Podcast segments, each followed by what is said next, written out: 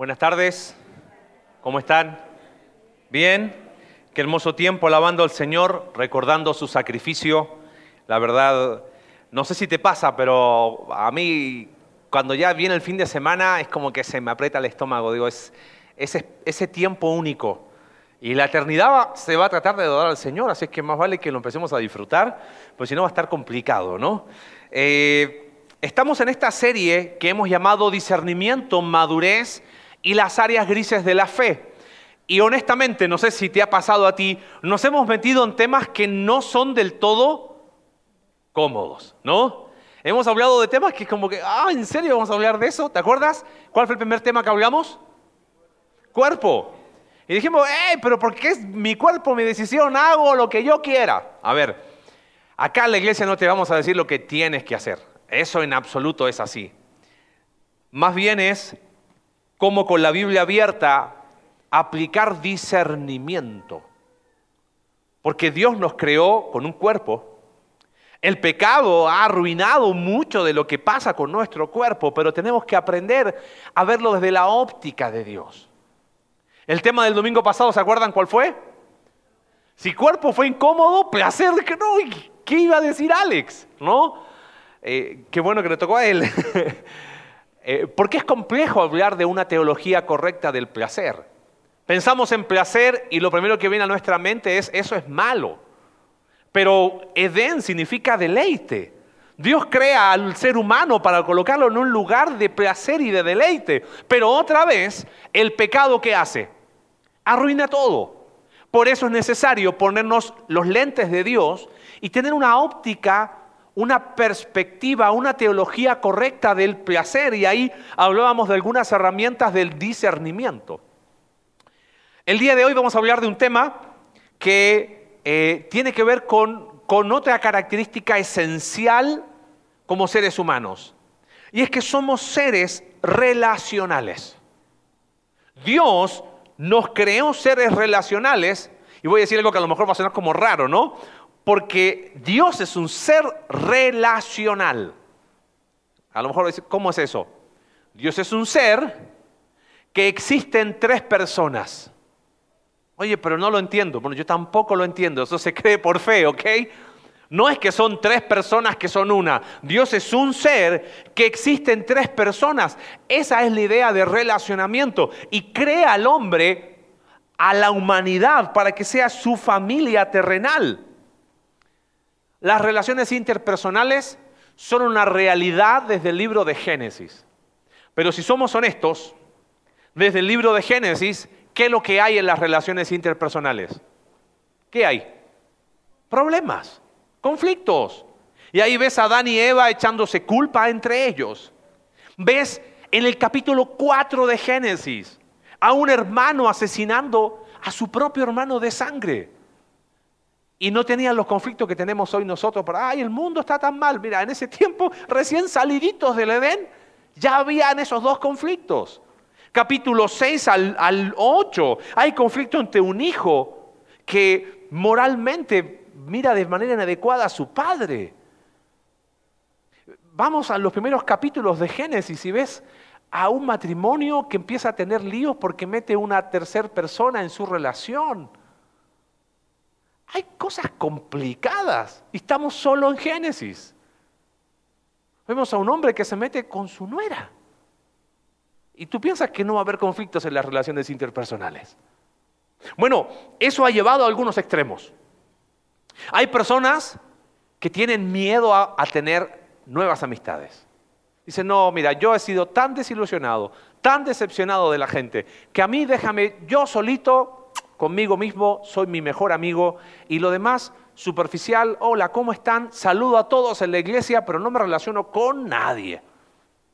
¿Ves? Una teología distorsionada de las relaciones afecta cómo te involucras en la iglesia. Otros dicen, mira, yo ya encontré mi amigo, ese es mi mejor amigo de toda la vida y, ya para qué conocer más amigos, con el que tengo suficiente. Entonces hacemos grupitos, estos son mis amigos y viene alguien nuevo, hola, pero yo estoy con mi grupito porque yo ya, ya hice la chamba de hacer amigos.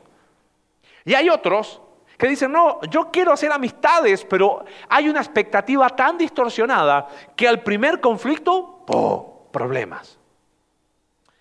El título de hoy tiene algo de provocación, así como mi cuerpo, mi decisión. ¿Alguien se acuerda del del domingo pasado? Sexo, drogas y rock and roll, ¿ok? La teología correcta del placer. La frase de hoy tiene que ver con muchas veces la actitud que tenemos, ¿no? Con los míos, no te metas. O sea, yo, mis amigos son mis amigos. ¿eh? No me vengas a decir, son los míos y yo incondicionalmente y muero por mis amigos. Eso lo único que muestra es falta de discernimiento. ¿Cómo tener una teología correcta de las relaciones interpersonales? ¿Cómo construir en un mundo caído, donde hay tantos conflictos, construir relaciones interpersonales sanas y maduras?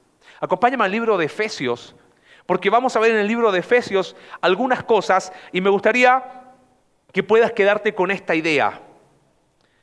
¿Qué, qué poner como fundamento para las relaciones interpersonales? Bueno, que haya buena afinidad. Se acaba la afinidad, se acabaron las amistades.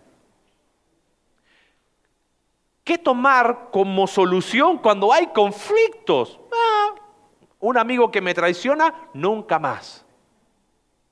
¿Y qué criterios usar para las relaciones interpersonales? Bueno, ahí es donde quiero que miremos en el libro de Efesios y pongamos en el centro la cruz de Cristo. Mira, quédate con esta idea en esta tarde. La cruz de Cristo nos da el fundamento, la solución y los criterios para construir relaciones interpersonales maduras. La cruz de Cristo provee ese fundamento, no tu corazonada, no tu percepción, no, no el... Provee la solución porque va a haber conflictos, y provee los criterios para decir, voy a caminar cerca de esta persona, quizás voy a tener que ayudar a esta persona, o quizás voy a tener que tomar cierta distancia de algunas personas, pero no por mi criterio, sino por el criterio que la cruz de Cristo nos provee. Eso cambia las cosas. Vamos al libro de Efesios capítulo 1. Leo algunos versículos para después redondear. ¿Cuál es el fundamento? para construir relaciones interpersonales maduras. Leo algunos pasajes. Efesios capítulo 1, verso 5 dice, nos predestinó para ser adoptados como hijos suyos por medio de Jesucristo, según el buen propósito de su voluntad, para alabanza de su gloriosa gracia que nos concedió en su amado. En él tenemos redención mediante su sangre, el perdón de nuestros pecados, conforme a las riquezas de su gracia de la gracia que Dios nos dio en abundancia con toda sabiduría y entendimiento. Capítulo 1, verso 13. En él también ustedes, cuando oyeron el mensaje de la verdad, el evangelio que les trajo la salvación, y lo creyeron, fueron marcados con el sello que es el Espíritu Santo prometido.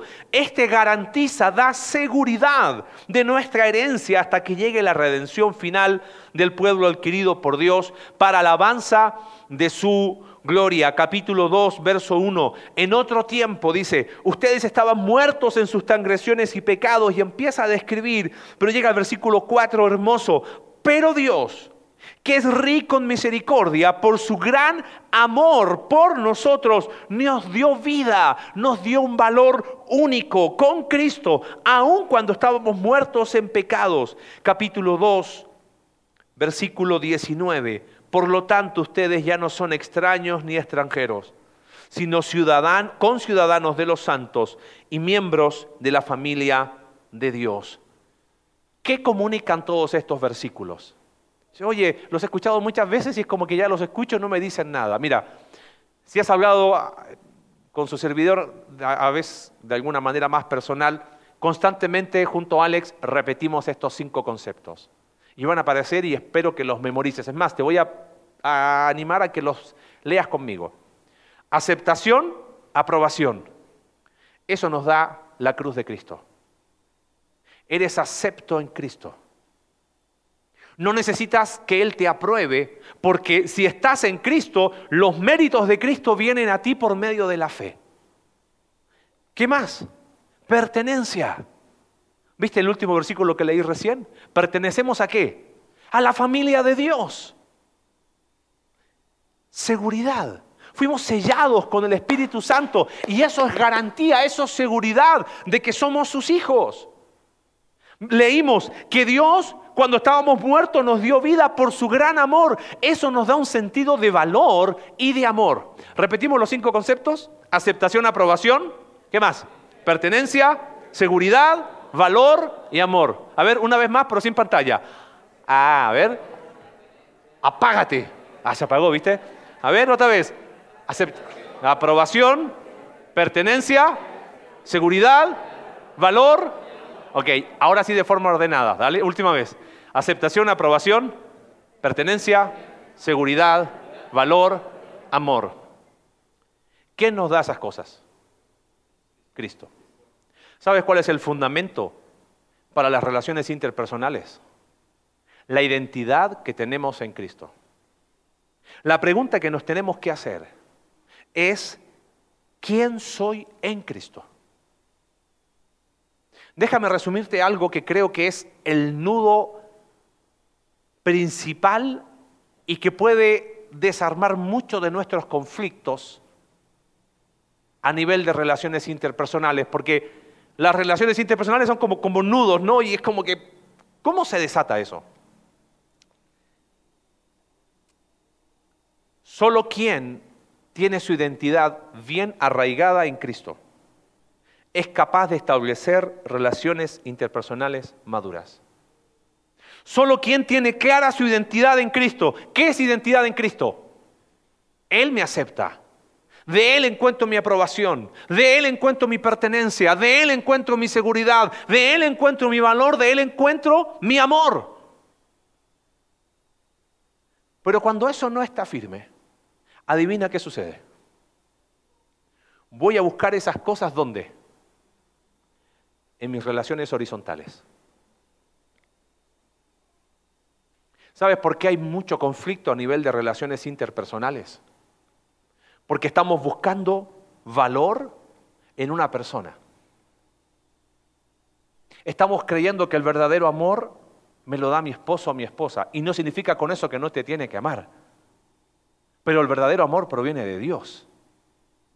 Busca esas cosas en una persona y estás condenado al fracaso, a la frustración y a tener problemas a nivel de relaciones interpersonales. Quiero explicarlo, si no lo si no se entendió por un lado, quiero explicarlo por otro lado.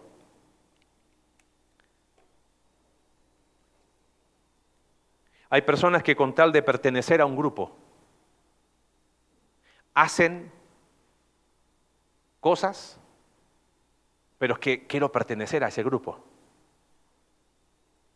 Hay jóvenes que con tal de recibir disque amor, hacen lo que la Biblia claramente dice que no hagas, porque estás buscando en la basura lo que solo Cristo te puede dar.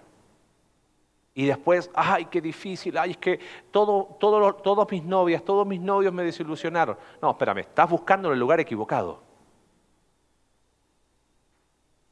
¿Te das cuenta cómo nuestra identidad en Cristo, bien parado en la cruz de Cristo, puedo tener relaciones interpersonales.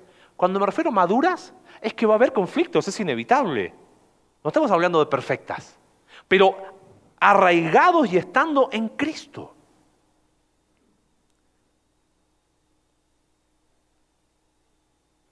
Por eso muchos hombres o muchas mujeres a la primera persona que les muestra un poquito de interés, ay, así, me miró, se quiere casar conmigo, no, no se quiere casar contigo. Simplemente te miró porque cruzaron miradas. Pero hay una desesperación tan grande de obtener valor, de buscar aceptación, que estoy dispuesto a cualquier cosa. Si no hay una identidad en Cristo clara y profunda, nunca va a haber relaciones interpersonales sanas, nunca. Y eso aplica a todos. Hablaba, hablaba en el primer servicio a jóvenes y sobre todo a adolescentes. Uno cuando es adolescente hace cualquier cosa con tal de pertenecer a quién? A un grupo. Sobre todo a nivel de secundaria y prepa, ¿correcto? ¿Recuerdas lo que algunos algunos que terminamos hace poco la prepa, ¿no? Este, hacíamos tantas tonterías con tal de pertenecer. Padres, enséñenle a sus hijos que esas cosas las provee Cristo y provéeselas tú como padre, encaminándolo a Cristo. Y anímale a que sea capaz de encontrar valor en Cristo y no te espantes después que a sus 15, 16 años, ay, mi hijo está metido. ¿Qué quieres? ¿Ves? Relaciones interpersonales que no son sanas. Generalmente tienen su raíz en problemas de identidad.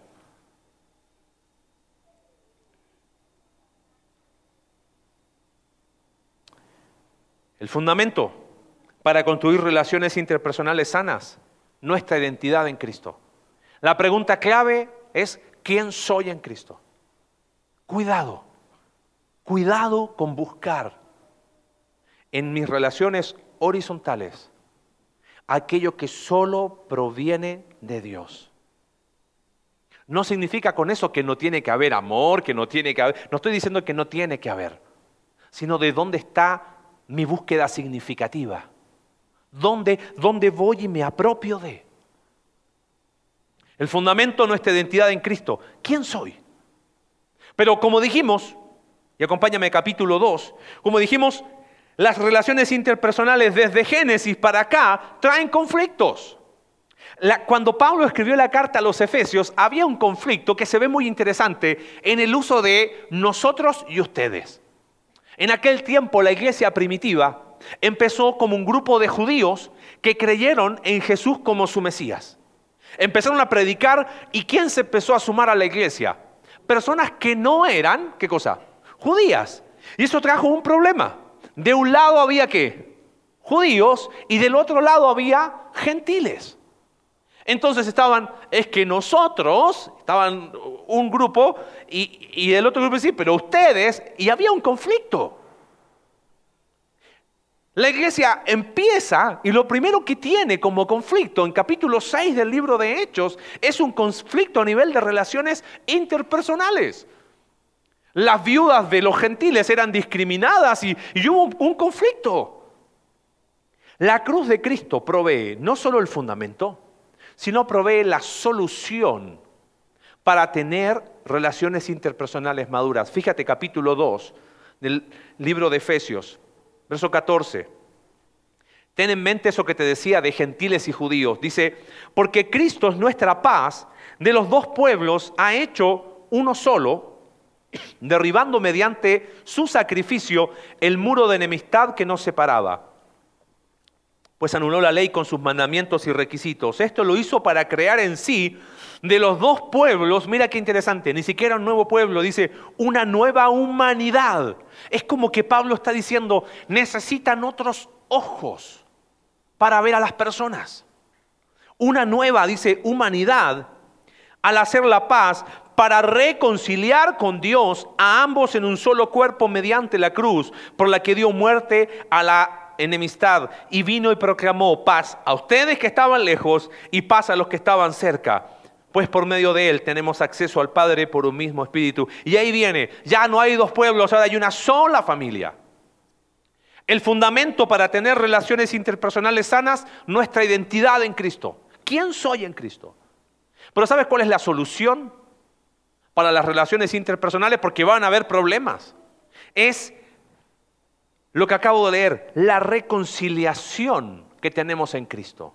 Porque todo el pasaje está hablando de la obra de reconciliación. Y la pregunta clave, ¿sabes cuál es? ¿Cómo ve Cristo a esta persona? Mira, acá está mi amigo, mi esposo, mi esposa, mi hijo, mi hija, mi novio, mi novia, quien sea.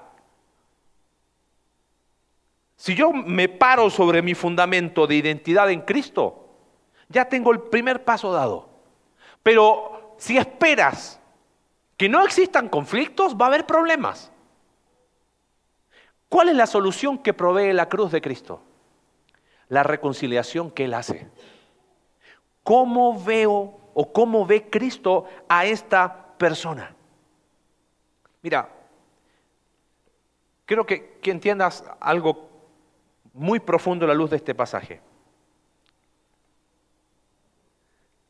En el plano humano, no siempre, escucha bien, se va a lograr una reconciliación. ¿Por qué? Porque reconciliación implica un acuerdo entre cuántas partes? Al menos dos. ¿Y si el otro no quiere? Pero hay que buscar la manera de procurarla siempre. Ahora, en el plano espiritual, los que hemos creído en Cristo, hemos sido reconciliados con quién? Con Cristo. Por lo tanto, si en el plano terrenal a lo mejor no se dio como esperabas en el plano espiritual, si son hermanos en Cristo, están reconciliados. Si la pregunta clave era cómo ve Cristo a esta persona, te quiero dar dos ejemplos.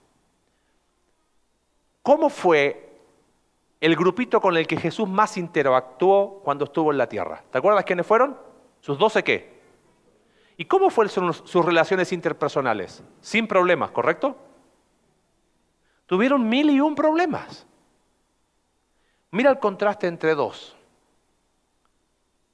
¿Cuántas oportunidades dio Jesús a Pedro? ¿Una? ¿Dos? ¿Tres? ¿Cinco? ¿No, sabes qué hacer en la tarde de hoy? Lee los evangelios. Ibas a ver una oportunidad tras otra oportunidad, tras otra. Pedro era maravillosamente, metía la pata, hablaba cuando no tenía que hablar, sacó la espada cuando no tenía que sacar. Y Jesús le dijo, no, te bloqueo, Pedro. No, no dijo eso. Te quito de mis redes sociales. ¿Y con Judas cuánta oportunidad le dio? Es interesante que aun cuando Judas fue a traicionarlo, Jesús le dijo, amigo, ¿a qué vienes? Opinión muy personal. Jesús siempre tuvo la puerta abierta si él quería cambiar. Pero no lo hizo.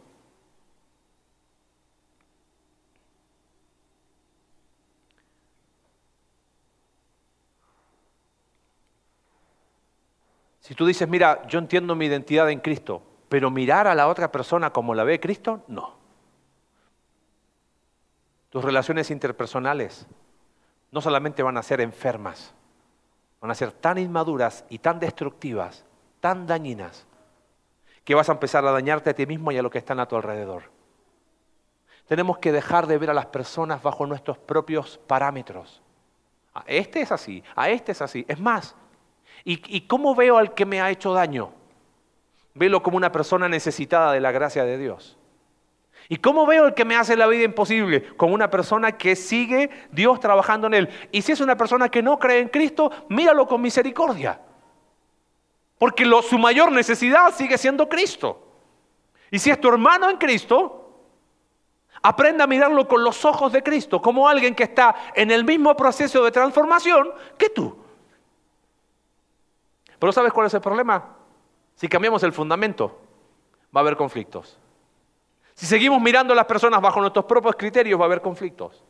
Por eso el fundamento para construir relaciones interpersonales sanas. Es nuestra identidad en Cristo. Efesios 1 al 3 se encarga de eso. La solución para construir relaciones interpersonales sanas es mirar con los ojos de Cristo, la reconciliación que tenemos en Cristo. Pero en último lugar, la cruz de Cristo no nos deja en el aire, nos provee criterios. Porque en el libro de Efesios, después de explicar todo eso, es como que Pablo dice, a ver, te, quiero proveer algunas herramientas para que apliques criterio a tu vida espiritual. Fíjate, leo capítulo 4 del libro de Efesios, verso 17. Así que les digo esto, les insisto en el Señor. No vivan más con pensamientos frívolos como los paganos. A causa de la ignorancia que los domina y por la dureza de su corazón, estos tienen oscurecido el entendimiento Verso 20. ¿No fue esta la enseñanza que ustedes recibieron acerca de Cristo? Si de veras se les habló y enseñó de Jesús, mira qué interesante versículo, según la verdad que está en él. Con respecto a la vida que antes llevaban, se les enseñó que debían quitarse el ropaje de esa vieja naturaleza verso 24, y ponerse el ropaje de la nueva naturaleza, creada a imagen de Dios en verdadera justicia y santidad. Y viste cuando uno, cuando Pablo es como que está hablando en difícil y uno dice, wow, qué palabra más linda, pero no entendimos nada, ¿no? Entonces Pablo dice, fíjate, verso 25, por lo tanto, cuando aparece un por lo tanto en la Biblia, ¿sabes qué hay que hacer? Parar, porque hay una conclusión práctica. Pablo está diciendo, porque tenemos una identidad en Cristo y tenemos reconciliación en Cristo, tenemos que ajustar criterios. Hay criterios que tenemos que dejar de la vieja vida y hay criterios que tenemos que sumar a nuestra vida. Entonces Pablo pasa a continuación a explicar la verdad de Dios en términos súper prácticos. Y vamos a aprender en el tiempo que nos queda algunos criterios aplicados a las relaciones interpersonales. Porque, ok, Marcio, yo entiendo mi identidad en Cristo. No puedo ir a buscar en una persona lo que solo Cristo me da. Perfecto. Tengo que mirar a las personas con los ojos que Cristo la ve. La reconciliación que tengo en Cristo me provee solución. Pero, pero ¿cómo hago para poder en el día a día? Bueno, acá hay algunos criterios. Vamos a ver el primero. ¿Les parece? Fíjense, verso 25. Por tanto, dejando la mentira, hable cada uno a su prójimo con la verdad, porque todos somos miembros de un mismo cuerpo. A ver, sígame acá. ¿Cuál sería el criterio que yo tengo que abandonar según ese versículo? Dígalo, ¿qué cosa? La mentira. ¿Y cuál sería el criterio que yo debo sumar a mi vida? La verdad. Ok, cambio, dejo mentira, sumo verdad como criterio. Pero ¿cómo se aplica eso a las relaciones interpersonales? Porque todo el pasaje está, está hablando de están en verbo, eh, son verbos en plural. Cada uno hable verdad con su prójimo. Somos miembros de un mismo cuerpo. ¿Cómo se ve eso en las relaciones interpersonales? Ay, no tenemos que mentir. Nah, eso sería muy, muy básico, ¿no? ¿Qué es dejar el criterio de mentira para sumar el criterio de la verdad en las relaciones interpersonales? Doy ejemplos prácticos y ustedes me dicen, sí, no, ok. Relaciones que son alimentadas por mentiras siempre serán relaciones no sanas. Una relación madura y sana siempre va a hablar con la verdad. Ahora, tú quizás dices, yo no soy mentiroso. Ok, deja mostrarte algunas caretas de la mentira. Palabra de moda que usamos hoy. Yo no te juzgo, ¿eh? Somos amigos, yo no te juzgo, es tu vida. ¿Cómo yo no te juzgo? Eso se llama silencio cómplice. ¿Te acuerdas hace dos domingos que me subí con una corbata horrible? ¿Sí? Y nadie me quiso decir nada. El día que me veas haciendo algo que no está bien, ¿qué vas a decir? Yo no te juzgo. ¿Vas a guardar silencio cómplice? ¿O me vas a decir, ¿qué estás haciendo, hermano? Pero detrás del yo no te juzgo hay una mentira. Y ese es el criterio que tenemos que dejar. Una relación madura y sana siempre va a ir con la verdad. Otra mentira es la del apoyo incondicional. Y ahí van los padres, hijo, yo te apoyo. Si tu, novio, tu novia no conoce de Cristo, le da lo mismo, pero yo te apoyo, hijo. ¿Qué apoyo? Estórbalo. Eso es lo que le faltó hacer a, Samuel. O por último, dile, ¿sabes qué, hijo? Lo que estás haciendo te va a llevar a la destrucción. Pero como yo no puedo tomar decisiones por ti, tienes que ser responsable ante Dios de lo que estás haciendo. Pero quiero que sepas la verdad de Dios.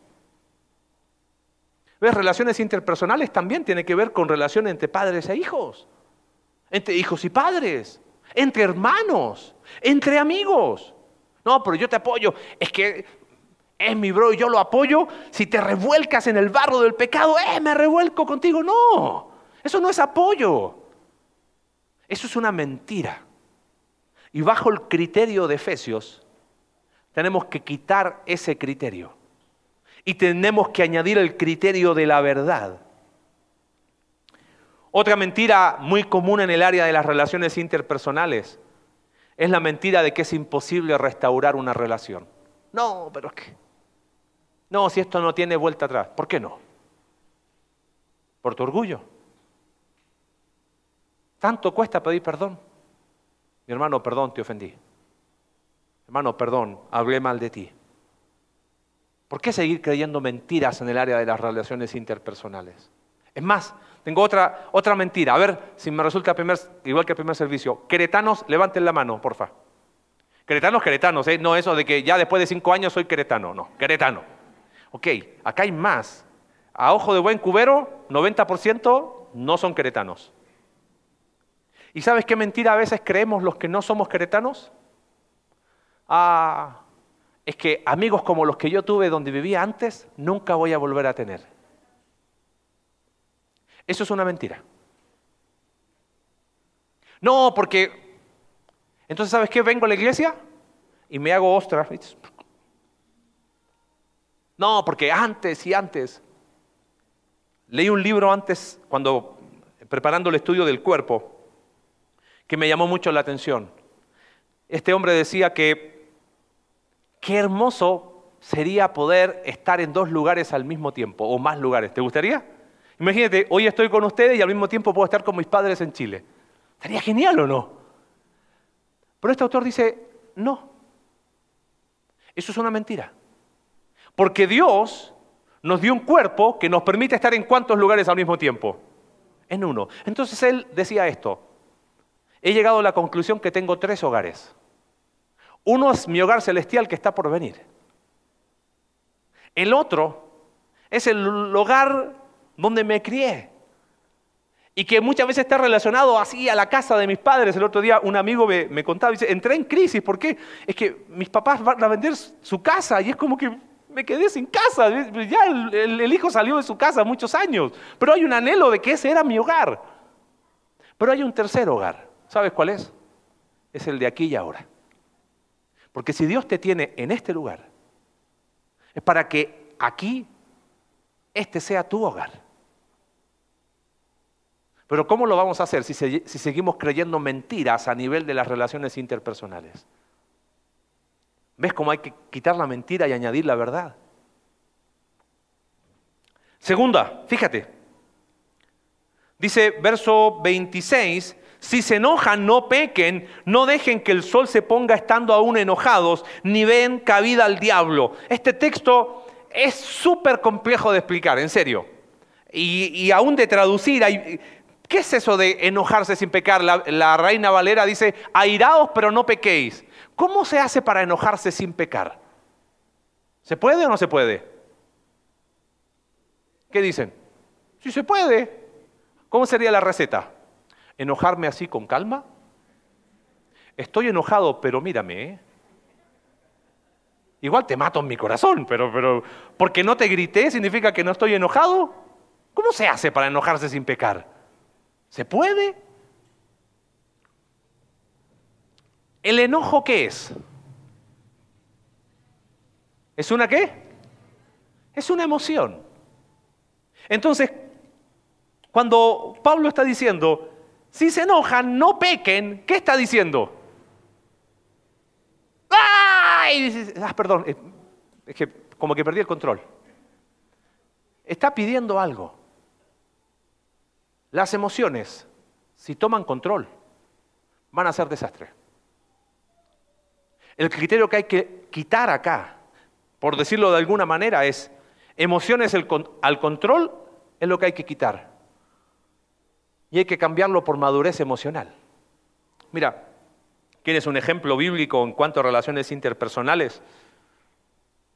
¿Por qué Caín mató a Abel? Porque estaba enojado. ¿A tanto llegó? Dime que cuántas veces no hemos sido Caín en nuestro corazón. Si somos honestos, más de alguna vez.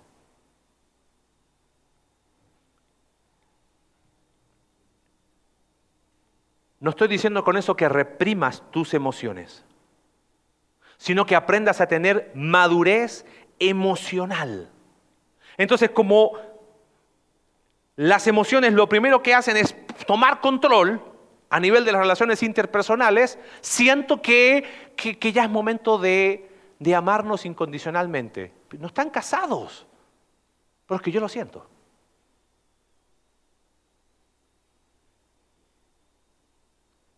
Siento que, siento aquí, siento allá. Yo creo que muchos de nuestros conflictos a nivel de las relaciones interpersonales es porque no hemos ajustado el criterio. Creemos que todo se trata de nuestras emociones en vez de aprender a ser maduros emocionalmente. Entonces, ¿sabes qué? Una persona de la iglesia Tuviste un conflicto con esa persona y te miró mal. ¿Te pasó alguna vez? No en esta iglesia, jamás, ¿no? O peor, pasó al lado tuyo y te hizo así como, ¿no? Entonces buscas al pastor de la iglesia y le dices, me voy de la iglesia porque en la iglesia nadie me acepta. ¿A quién te refieres? Es que no me incluyen. Ah, pero ¿qué pasó? Es que la verdad todos me rechazan. ¿Me podrías dar? Sí, es que... Ah, una persona. Entonces, mira esto, ¿eh? Una persona pesa más que las 250 que vienen a los dos servicios cada domingo. Sí, pesa más. Ahí se llama emociones al control. Por eso esta iglesia, y me voy. Y una persona pesó más que 250. Pero cuando las emociones toman control, en vez de tener madurez emocional, veo todo distorsionado. ¿Cuánto nos falta ajustar criterio a nivel de relaciones interpersonales?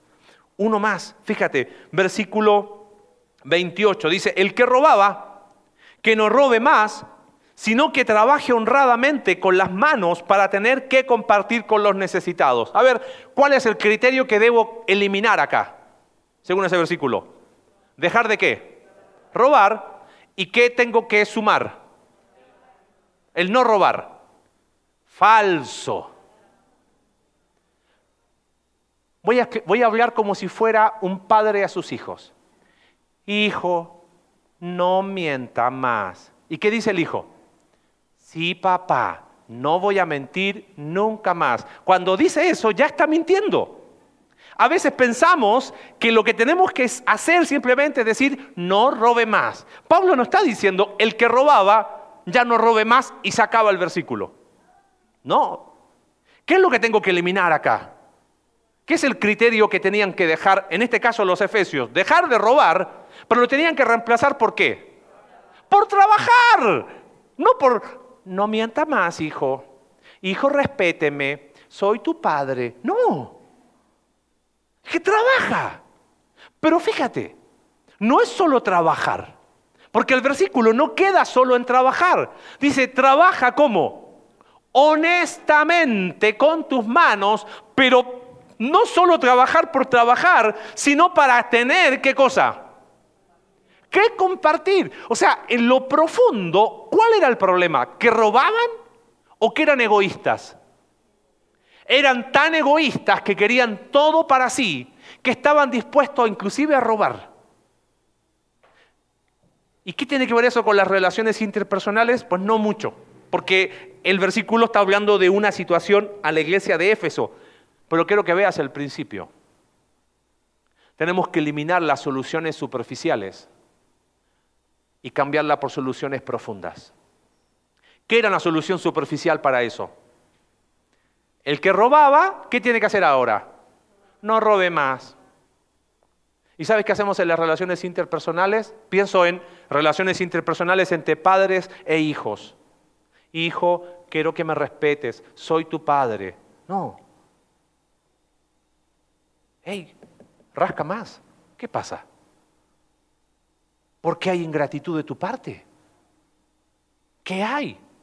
Pero es que el padre dice, no, es que si yo hablo me va a decir y yo no quiero. Entonces mejor tienes que respetarme porque yo soy tu padre. Porque ir a lo profundo es abrir el corazón y eso genera problemas.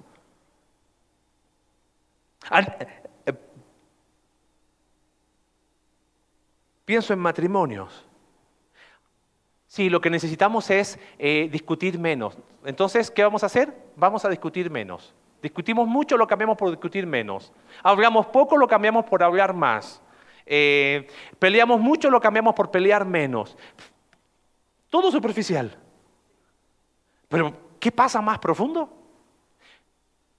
Conozco a un amigo que escribió un libro. Se llama La clave para un cambio profundo. ¿Lo conocen? ¿Sí? Ok. Ya, ya, como que no quieren escuchar más.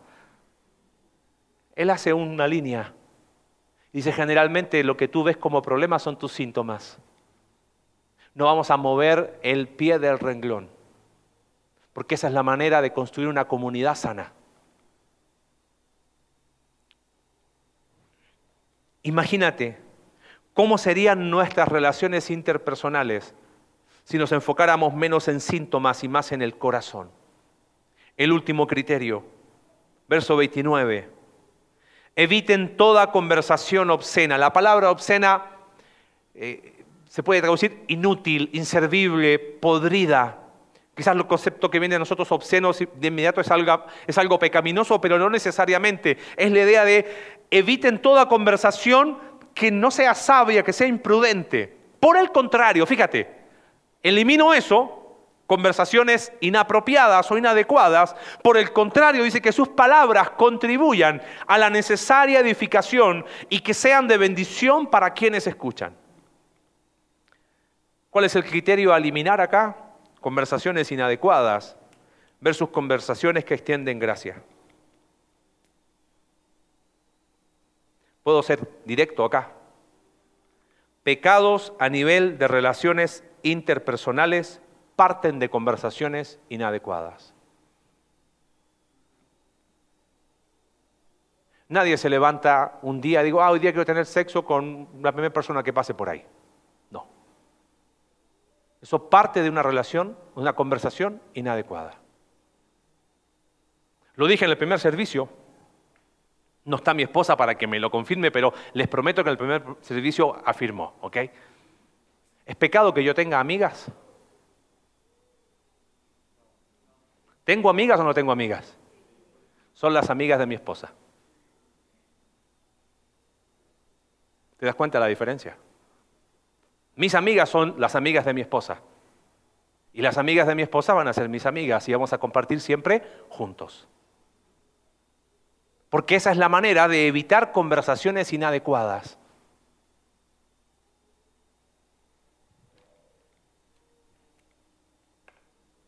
En otras palabras, ¿sabes cómo se llama eso? Límites.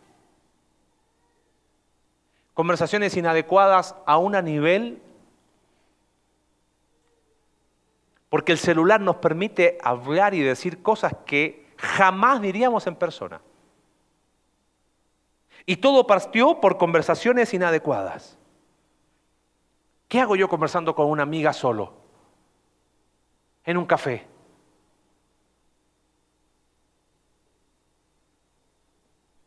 Bueno, técnicamente estoy pecando, bueno, y empiezo a buscar justificaciones.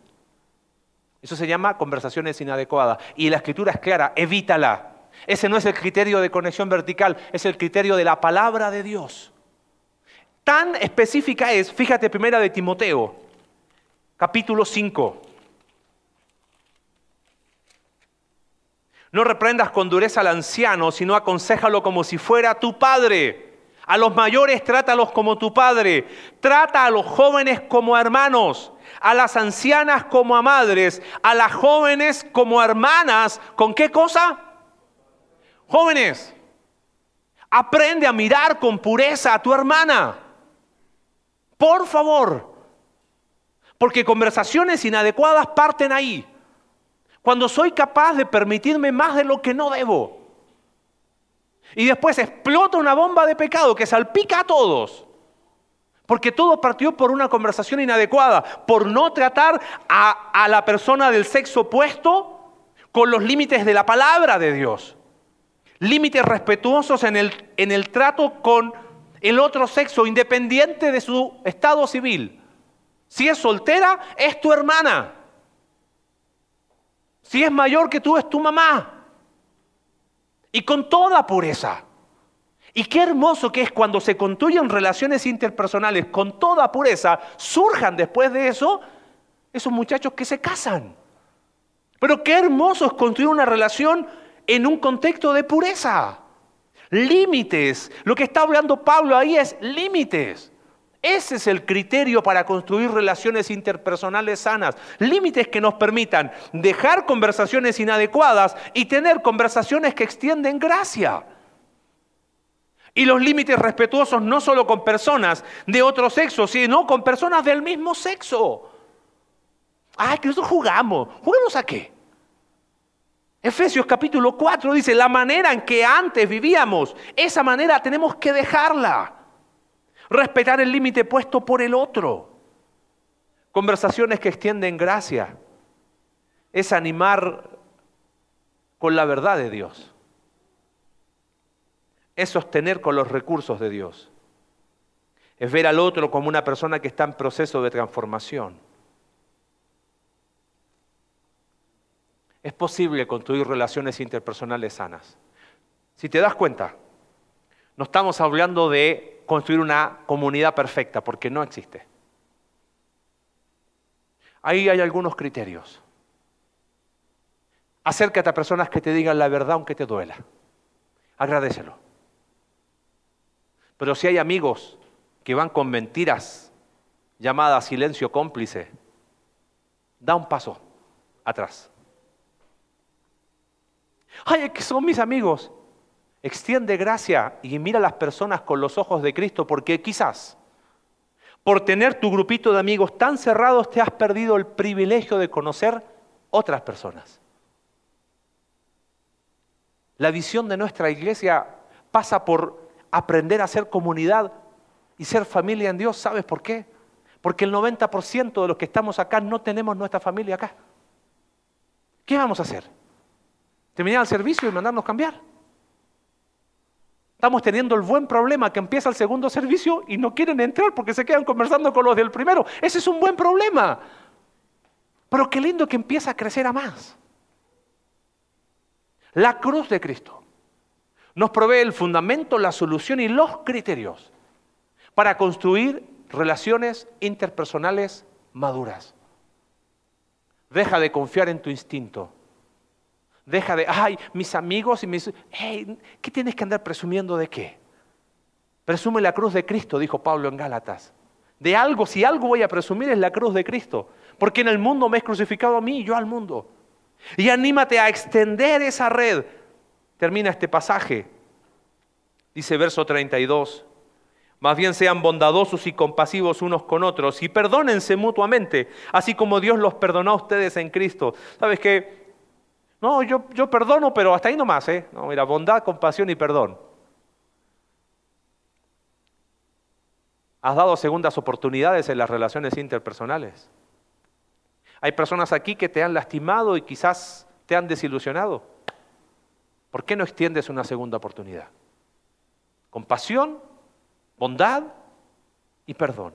Y termina capítulo 5, verso 1, dice, por tanto, imiten a Dios como hijos muy amados y lleven una vida de qué? De amor, así como Cristo nos amó. lleven una vida de amor. Te nombré a Pedro, ese que a nivel de relaciones interpersonales hubiese sido un amigo que uno no hubiese querido tener, ¿no? Pero Jesús lo miró con los ojos que debía verlo, los mismos que nos invita a ti y a mí. Y ese hombre, antes de morir, escribe lo siguiente, sobre todo, ámense los unos a los otros profundamente, porque el amor cubre multitud de pecados. ¿Esperas tener relaciones interpersonales perfectas? Prepárate para la desilusión. Pero sí se pueden tener relaciones interpersonales maduras, colocando la cruz de Cristo como fundamento, como la solución y como los criterios. Y sobre todas las cosas, aprendámonos a amar, porque es el amor el que cubre multitud de pecados. Padre, gracias por tu palabra en esta tarde. Señor, perdónanos porque no hemos ejercido discernimiento en las relaciones interpersonales. Lo hemos hecho bajo nuestra propia verdad, bajo nuestro propio criterio Señor, que podamos estar tan seguros de nuestra identidad en ti, que no tengamos miedo de relacionarnos con el otro.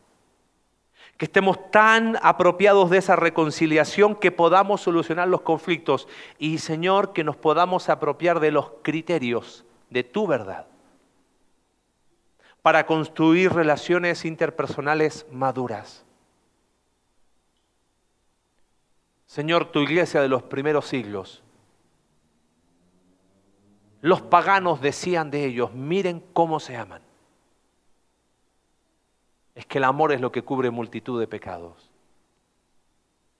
Y mientras oramos, yo te animo a pensar si quizás mientras escuchaste la predicación, vino a tu mente alguna relación tensa, alguna persona que estás evitando, alguna persona que no contesta sus llamadas, alguna persona que quizás hay algo con lo que tengas que hablar. ¿Por qué no empezar hoy a construir relaciones interpersonales maduras y sanas? Y por otro lado, anímate a salir de tu zona de confort. Anímate a, a pensar en, Señor, quiero aprender a relacionarme de forma sana con las personas de la iglesia. Sales de tu zona de confort. Dios te creó un ser relacional. Padre, que tu palabra pueda calar profundo en nuestro corazón de manera tal que podamos aprender a relacionarnos a la sombra de la cruz. Oramos en el nombre de Jesús. Amén.